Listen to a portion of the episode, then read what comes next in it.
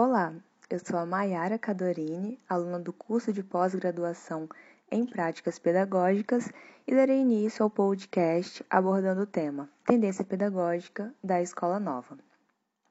Bom, essa tendência teve suas raízes no século XIX, na Europa e nos Estados Unidos, com o lema Aprender a Aprender. E sua principal figura foi John Dewey, americano, nascido em 1859 que se engajava a pensar sobre o que estava acontecendo com a democracia.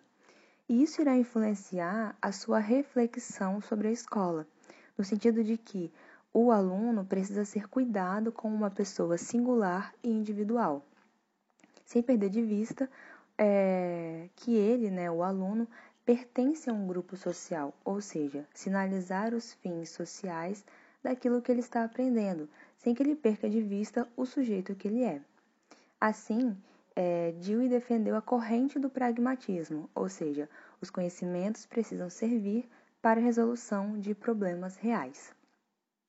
Aqui no Brasil, o termo escola nova ou escola novismo marca um movimento importante da pedagogia brasileira renovando a educação, fazendo oposição né, ao sistema vigente da época que era a tendência tradicional. E de que forma isso aconteceu? Bom, agora a escola tem a responsabilidade de agente no processo de democratização, ou seja, a escola agora possui um papel importante através da organização dos conteúdos escolares em função dos problemas concretos do mundo. É, esse ideário pragmático culminou na criação do Manifesto dos Pioneiros da Educação, em 1932, criado por um grupo de intelectuais que pensava na reconstrução educacional como um caminho para a reconstrução social do país. Então, esses educadores reconheciam né, que a educação era base para a resolução de todos os problemas do Brasil. Isto é, resolvendo o problema na educação, resolveríamos todos os outros problemas.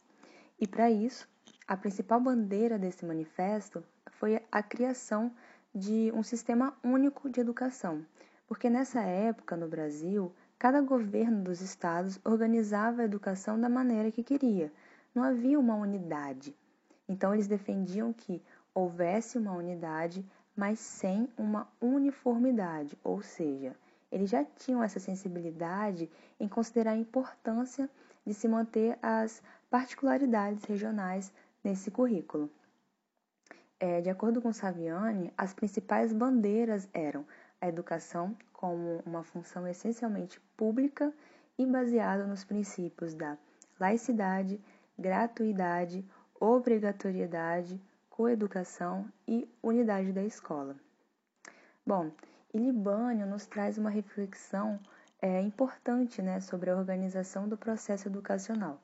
De acordo com ele, a finalidade da escola é adequar as necessidades individuais ao meio social, e para isso ela deve se organizar de forma a retratar a vida, ou seja, abordar conteúdos de ensino que valorizem os processos mentais e as habilidades cognitivas por meio de métodos de ensino que contemplem o aprender fazendo, isto é, a ação, valorizando a descoberta, as tentativas experimentais, é, o estudo do meio natural e social, a pesquisa, de modo que o sujeito consiga utilizar esse conhecimento no seu cotidiano. É, dessa forma, essa ação vem de encontro com a perspectiva da escola nova, né, que também pode ser chamada de escola ativa ou escola progressista, que é uma referência importante né, para entender o princípio pedagógico das metodologias ativas de ensino, que está relacionado à participação, à autonomia do aluno na construção do conhecimento, estimulando a capacidade reflexiva dos educandos, direcionado né, ou mediado pelos docentes. Portanto, né, o docente também é uma peça importante nesse processo e no campo da sua formação. Sacristã e Gomes identificam essa tendência como uma perspectiva prática, na qual o professor precisa ser capacitado para lidar com os problemas e conflitos que caracterizam a sala de aula.